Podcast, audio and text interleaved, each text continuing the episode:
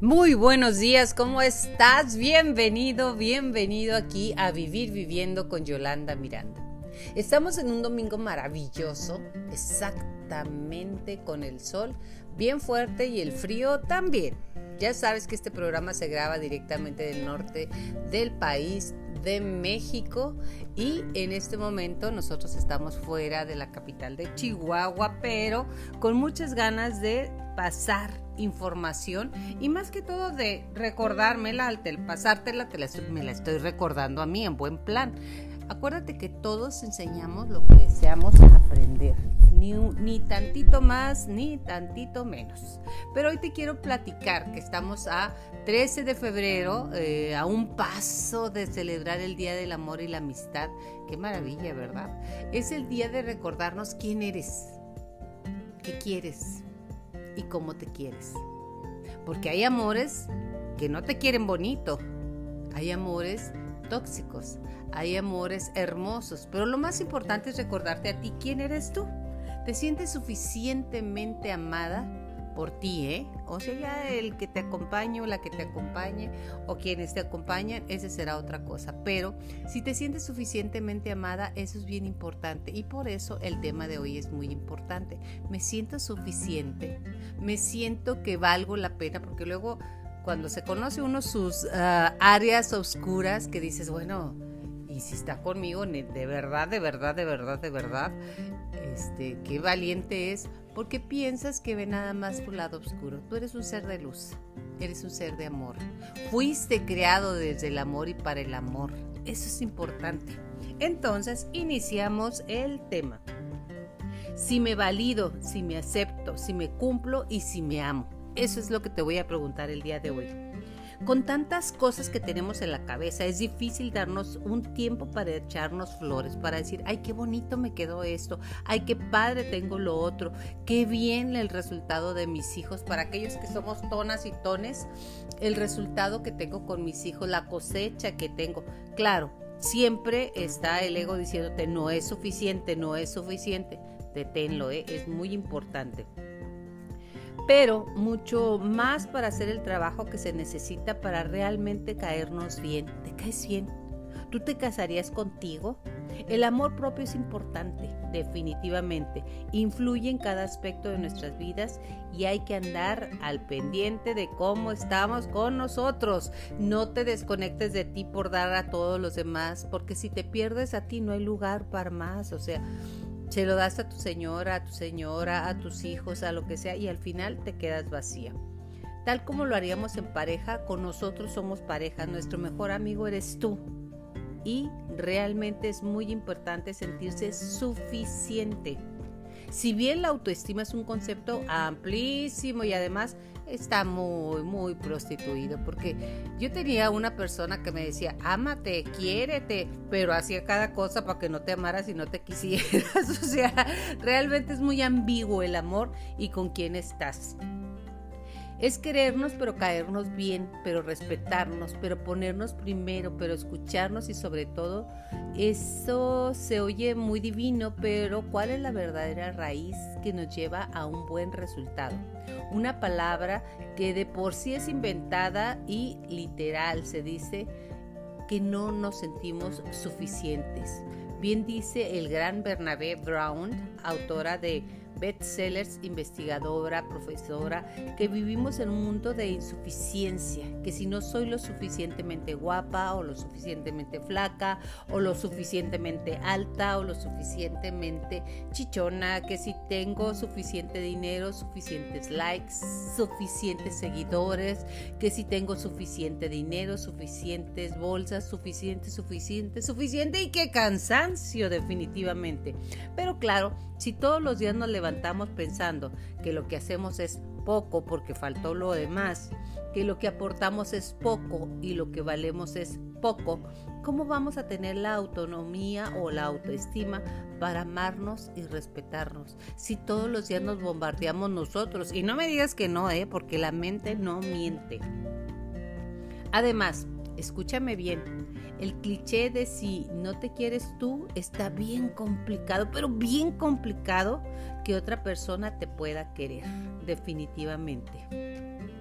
Y además, lo más triste del caso es que es cierto, uno va por la vida permitiendo que lo traten y le den sola y únicamente lo que crees que mereces. Si te dan malos tratos, eso es lo que en el fondo es lo que sientes que mereces y buscas personas irremediablemente destinadas a que te traten mal. De verdad, qué ganas de escribir toda una carta en mayúsculas y decirle a las personas, pero más que todo decírtelo a ti. Ya, por favor, sé suficiente, eres suficiente. Con lo que tienes, eres suficiente. Y si escuchas que te dicen los hijos, serías capaz, por los hijos, sería capaz de matar, está hecho un marrano, eres un pen, mm, me cae, no puedes creer lo arrugada y anciana que estoy, qué decisión, pero las decisiones que tomaste hace 20 años con la información de ahorita, dices, no, pues no, obvio no, hace 20 años tenías una información y era suficiente para eso mis pompas son muy caídas o están muy grandes, las piernas, bueno, sacamos defectos hasta de las manos. Y decía, porque ya murió el padre Ignacio Larragañaga, que si tus manos no te gustan, esas manos se van a convertir en tu enemigo. Si tu cuerpo no te gusta, tu cuerpo es tu enemigo. Cada célula de tu cuerpo te escucha lo que le dices, lo que eres, lo que estás. Cada célula de tu cuerpo. Y esto sí es cierto. Si tú le dices, no me gustan las piernas, no me gusta esto. Yo años no me gustaban mis piernas sin saber que era una de las cosas más bellas que tenía. Que sigo teniendo, ¿eh? La buena noticia y razón de, de, ser de esta edición es que hay muchos caminos, que el antídoto sí existe, el antídoto para quererte. La cura, sentirnos inferiores, poca cosa, horrendos, ahí está. ¿Y sabes cuál es la principal? La gratitud porque la gratitud reconoce y reconocernos cada cosa pequeña que hacemos, cada logro, por muy pequeño que sea. Ponte una estrellita, así como cuando estabas en kinder que te ponían una estrellita y te sentías la reina. Pues así eres la reina. Hace que todo lo que hacemos valga la pena, todo lo que somos sí y todo lo que valemos nos caiga el 20. ¿A ti lo haces? Reconocerte cada cosa que has hecho y no lo des por hecho, valga la redundancia. A mí sí me da paz reconocerme que hoy hice esto, que eh, quería hacer lo otro y estoy día a día. Acuérdate, una de las cosas y de las frases más hermosas y maravillosas que he escuchado es solo por hoy. Y no les vengo a decir que sea fácil, claro, si ahora sí que como decía el señor Anthony Quinn, si fuera fácil cualquiera lo haría. Como todo camino de crecimiento es un trabajo diario de escoger nuestras palabras, nuestros pensamientos y de romper hábitos, hábitos de odio, hábitos de autosaboteo, pero cada edición les digo a ustedes, cada una de las ediciones de las podcasts les digo, si tienen realmente ganas de salir adelante y de trabajar con ustedes, es porque quieren y pueden cambiar. Y cada página de este podcast, cada cosa que les digo, les va a ayudar en el aspecto de que están flaqueando en amor propio, sea cual sea, ¿eh? Además, muy importante, a tus hijos no les pases lo que a ti te pasaron tus padres.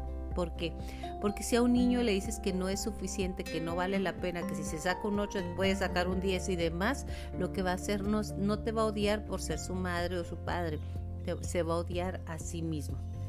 Créanse y créete los piropos. ¿Cómo estás? Muy bien. Y tú, a mí yo siempre les digo, ¿cómo estás? Muy bien. Y tú cada vez más buena. Porque porque mi cuerpo funciona perfecto, porque estoy perfecta, porque tengo todo perfecto. Y la gente se ríe y como que te... Ya sabes que nuestra cultura no está muy bien visto que nosotros eh, reconozcamos lo que tenemos. Digo, es que funciona. No quiere decir que sea lo más perfecto de, no sé, alguna de las grandes estrellas que vemos ahí en Instagram o en, o en la televisión. Simple y sencillamente funciona. ¿Qué tanto es tantito? O sea, que es lo mismo hasta dónde debemos amar a los demás. Por supuesto que no es hasta reventar, dar todo hasta que, hasta que ya no tengas nada en el, libro, en el libro Los Límites del Amor, Walter Rizzo explica que el tope, por así decirlo, lo define tu integridad, tu dignidad y tu felicidad. Y si cruzas ese tope, aceptable cuando mandas a segundo plano tus sueños, tus deseos y tus anhelos, entonces tu vida se convierte en un círculo predecible, aburrido, inseguro y en palabras del autor Rizzo, ser para otro. Te impide ser para ti. Ojo con eso, te lo repito. Ser para otro te impide ser para ti. O sea, si ya sientes que tu vida se parece a una canción como la aquella que decía déjame volver a de dulce. De veras, lo digo muy de veras, reina, esclava o mujer, seré lo que tú quieras. Es necesario meter el freno de mano y regresar al punto más importante de cualquier relación, el amor que debes sentir primero por ti si no te amas a ti, yo, yo a la gente que le pregunto, oye, ¿te amas realmente? Me dice, uy, sí, sí, pero tenemos conductas autodestructivas como pues fumar, tomar de, tomar de más, estarnos medicando casi para despertarnos, para dormirnos, para todo, para el dolor de cabeza, para el dolor de estómago, para todo tomamos medicamentos. Eso no es sentirte muy bien. O tener relaciones tóxicas con, ¿qué es una relación tóxica? Aquella gente que te drena que te sientes vacía, que te sientes que cuando terminas de hablar con esa persona dices, ¿qué pasó? ¿Por qué me siento así? Porque te está quitando tu energía. Ya lo hemos dicho un millón de veces y te lo repito el día de hoy. Somos energía pura en movimiento. Entonces, si tú le entregas tu energía a tu entorno, ¿con qué te quedas? Con migajas. Y no se vale. Esta vida es tan fácil venir a ser feliz así, no entregar la energía. Hay gente que te avienta ganchos para que te sientas culpable, para que si hiciste algo no debía, podías haberlo hecho mejor o cualquier punto. Entonces, ojo con eso. Las personas, la gente que te drena energía, ellos hacen su trabajo. La que no hace su trabajo eres tú.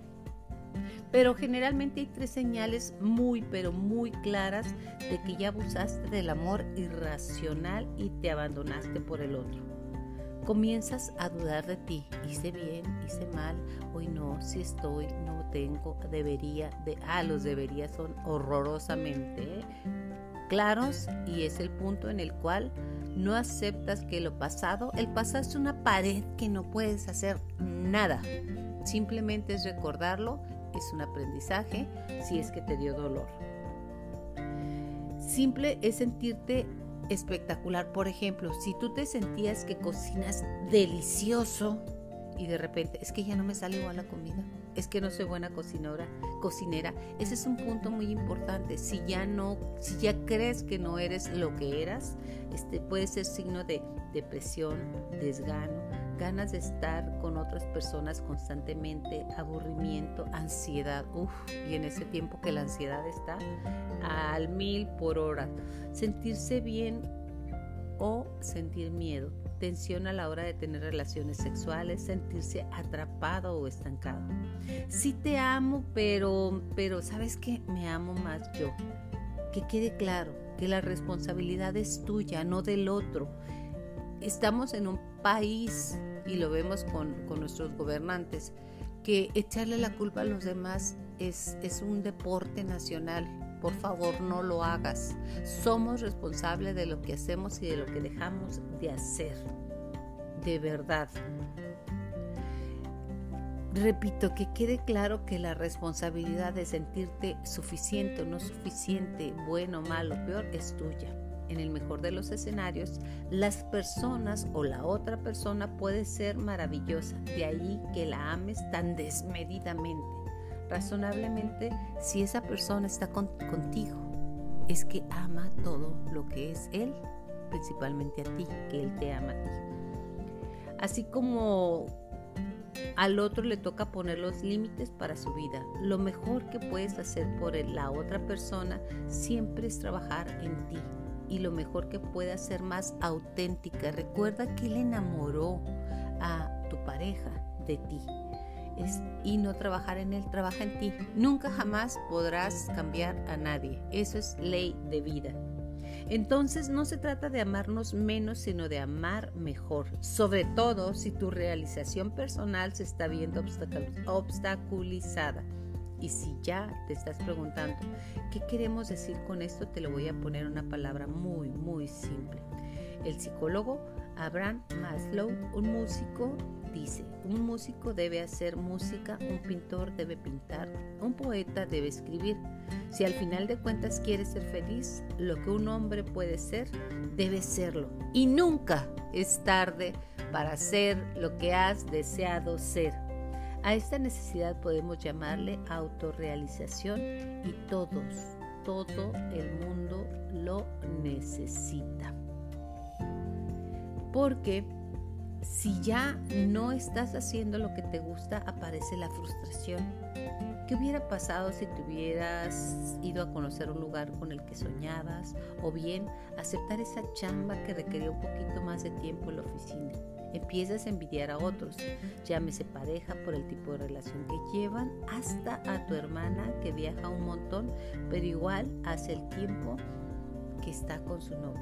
Sabes perfectamente que ya cruzaste ese límite cuando tu autoestima se ve afectada y sientes un vacío rarísimo y además tristemente muy conocido. Como si no estuvieras completo porque claro, dejaste de lado lo que tú eras. Recuérdate todos los días quién eres, quién eres, qué quieres, qué quieres.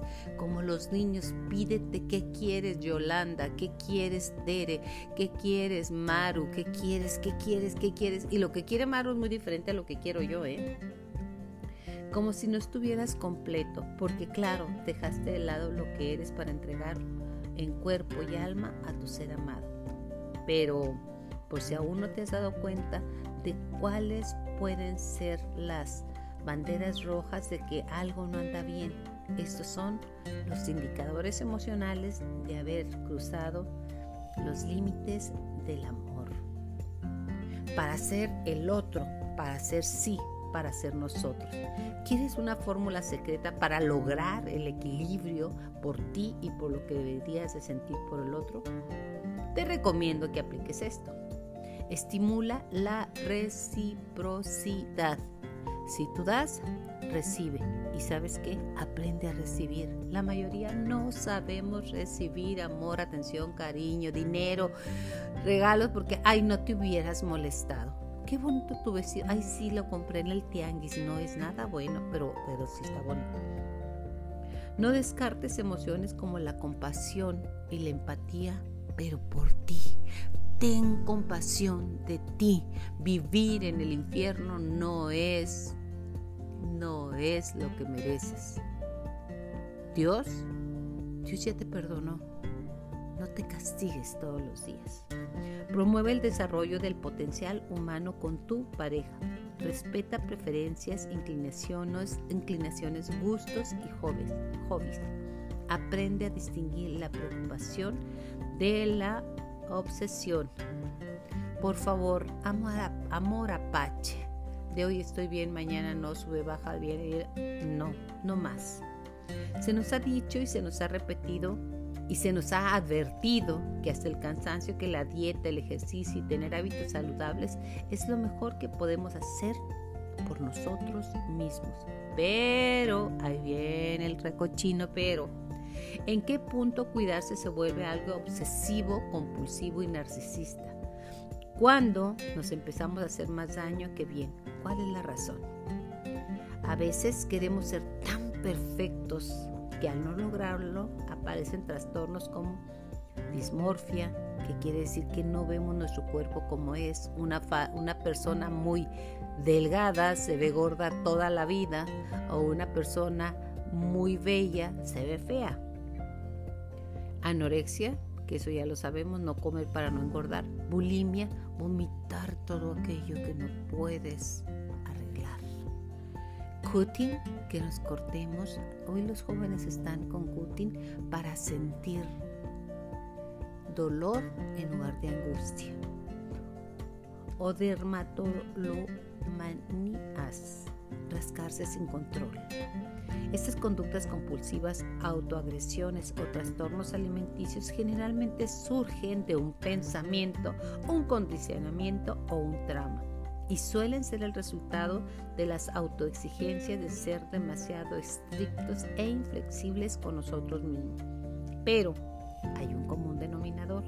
Detrás de todos los comportamientos, que es el equilibrio emocional y el estrés, literalmente todo ese enredo emocional puede ser modificado. Tanto tu química cerebral como tu funcionamiento hormonal, por lo que la insulina y el cortisol pueden descontrolar tu organismo, pero que ni te imaginas, y llevarte a que se modifique tu comportamiento con la comida. Tu calidad de sueño, ¿cómo estás durmiendo por cierto? Pregúntatelo. O tener ciertas conductas adictivas a las que no eres 100% consciente. Elegir cuidarte o no cuidarte es una decisión. Viene de un condicionamiento aprendido para tu mente y funciona así. Si como vegetales, si corro 30 minutos y si medito todos los días, entonces me estoy cuidando. Pero si comes papas a la francesa, duermes todo el día y no te bañaste, entonces no te estás cuidando, no te engañes y por ende te castigas. Somos buenos para castigarnos, traemos unas culpas inmensas que hemos aceptado como verdades. Y por eso te castigas, te hostigas y te criticas todo el día. ¿Quién lo decide? Tu mente. Entonces aparece la recompensa, distractor o castigo. Todo lo que hacemos porque recibimos una recompensa y generalmente esa recompensa tiene un efecto neurotransmisor. Por ejemplo, si te tatúas, tu cerebro libera adrenalina, pero en esos casos es diferente.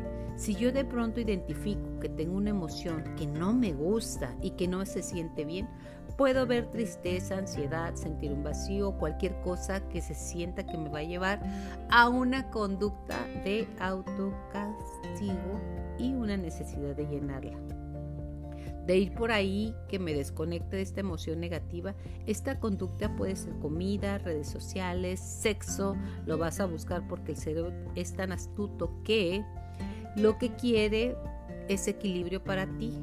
Va a ser que vayas por lo que crees que necesitas en ese momento. Y muchas veces no es una conducta positiva. El castigo generalmente es inconsciente. Si tú te sientes mal, culpable o poco suficiente, entonces lo que se mueve en tu mente va a depender de tu emoción, de tu entorno y de tus circunstancias. Y podemos usar cualquier cosa como castigo o como recompensa, porque así actuamos. Puede ser una persona que esté en una relación que no le conviene y que la maltrata. Para defenderte tu cuerpo va a buscar los recursos de reserva que tienes para ir por esa añorada adrenalina que te causa hacerte daño. Esa recompensa hay tanto en el castigo como en el premio. Generalmente el castigo es inconsciente, por ejemplo, me arranco el pelo. Yo conocí una amiga que sí se hacía, se arrancaba el cabello inconscientemente. En ese momento se siente bien y no me estoy dando cuenta que probablemente es una conducta de castigo porque lo que estoy recibiendo en mi corteza cerebral por medio de los estímulos visuales, auditivos e incluso de olfato es placentero. Entonces, cuando alguno de estas conductas obtenemos recompensa, hay una respuesta de la corteza cerebral que te da ese abrazo que estás pidiendo a gritos. Ahí encontramos recompensa inmediata, aunque usted no lo crea.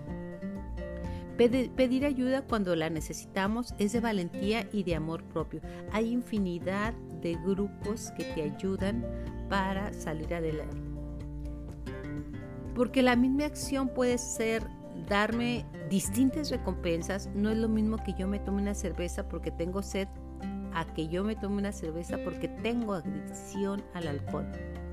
Es la misma acción que puedo experimentar con diferentes cosas dependiendo de mi condicionamiento de mi entorno y de lo que he aprendido. Al momento del día en que me siento así, por ejemplo, vomitar puede ser la cosa más asquerosa del mundo, pero también la cosa más liberadora. Cuando te sientas mal del estómago no es lo mejor que puede pasar. Sientes que ya sacaste todo lo que te hizo mal, es cuando vomitas. Tampoco no. Alguien con bulimia siente esa liberación todo el tiempo. Siente esa recompensa, siente placer en vomitar o se restringe por el maltrato a esa adicción. ¿Qué podemos hacer? Bueno, hay muchas cosas para darle al cuerpo energía. Los plátanos, aunque no lo crea en su comida, son deliciosos y te dan energía y es una de las frutas de la felicidad. Constantemente aprenderte estos mantras, me quiero yo y yo a mí. Suelta todo lo que no puedas controlar. Todo lo que pertenece a los demás no lo puedes controlar. Y renuncia a ser el director general del universo. No te compares con nadie, porque tú no sabes qué es lo que está cargando ese alguien. Nunca jamás te compares y no es un buen negocio.